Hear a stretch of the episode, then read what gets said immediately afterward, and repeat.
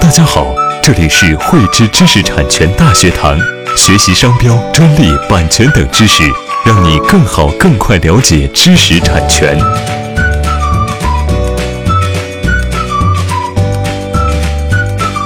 汇知识力量，添智慧财富。大家好，我是赵赛。在我们的纺织品领域，为了将这个纱线织成这个捻，并且呢绕在这个纱筒上，通常使用的一个设备呢就叫做织捻机。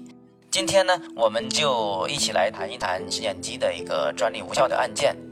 这个专利无效案件呢是一个什么样的一个情况呢？就是我们国内呢有一家 A 公司，它申请了一个织捻机的专利，并且呢是获得了专利局的授权。后来呢，有一家公司呢，他就发现国外呢有一家 B 公司在德国的一个展会上呢，就展出了一个跟这个专利呢相啊类似的织捻机的一个设备，并且呢，在这个展会上呢，将这个织捻机的一些具体的一个技术细节啊，都是有做这个披露。于是他就认为这个专利不具备这个新颖性和这个创造性，就向专利复审委员会提出了这个专利无效宣告请求。为了证明这么一个披露了这个专利啊织捻机的一个具具体的一个技术细节的一个问题呢，请求人呢就提供了大量的一个证据，包括了这证人证言呢、视频啊、照片啊、展会手册等等。其中呢，包括了有这个展会的承办方、参展商，还有参加展会的这个观众啊，包括评委啊。一些啊证人证言呢，都是证明了国外的 B 公司呢，在这个德国展会上呢，有展出啊这么的一个织捻机的这么一个设备，而且呢，在一个宣传视频当中呢，就更是把这个织捻机的一个具体的一个结构啊、技术细节啊，都是有做一个很直接的一个披露。在这个专利无效案件当中呢，专利权人呢是没有提供这个相反的这个证据来证明。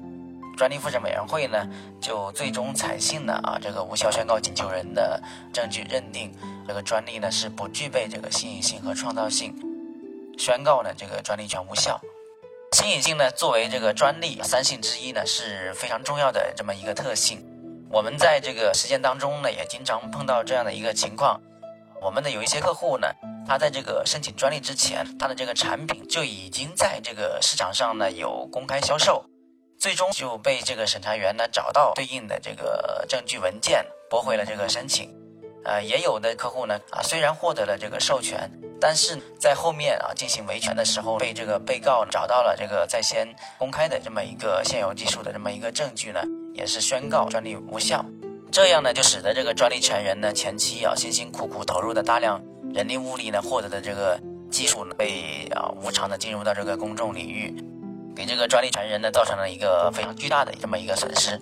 那么为了更好的指导我们的这个企业呢，啊，做好这个专利申请的这么一个工作呢，我们就有必要来了解一下啊，影响专利新颖性的这么一个情况啊，具体有哪些？我们国家专利法呢二十二条啊是有规定啊，影响新颖性的这么一个情形呢，主要分为两种。第一种呢是现有技术，第二种呢是抵触申请。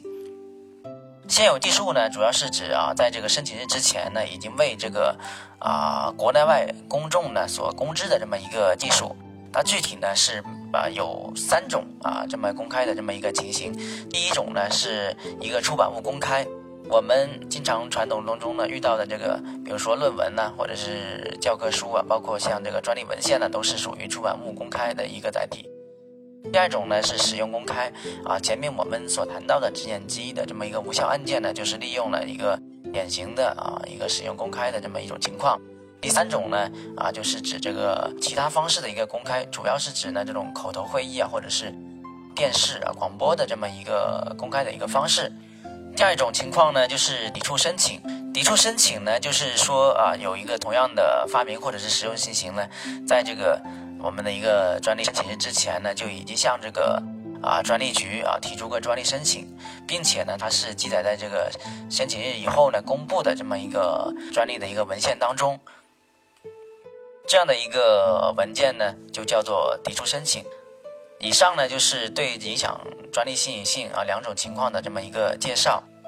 在我们的这个实践当中呢，我们的这个企业呢，就是应当做好这个产品未动啊，专利先行的这么一个工作。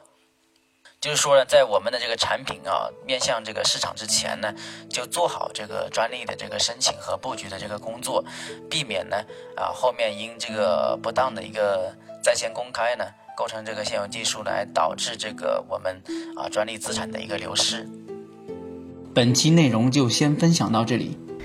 喜欢慧知课程内容的朋友，欢迎转发分享或在节目下方留言，还可以与我们老师进行互动哦。我们将在每周二、周四和周六定期更新课程。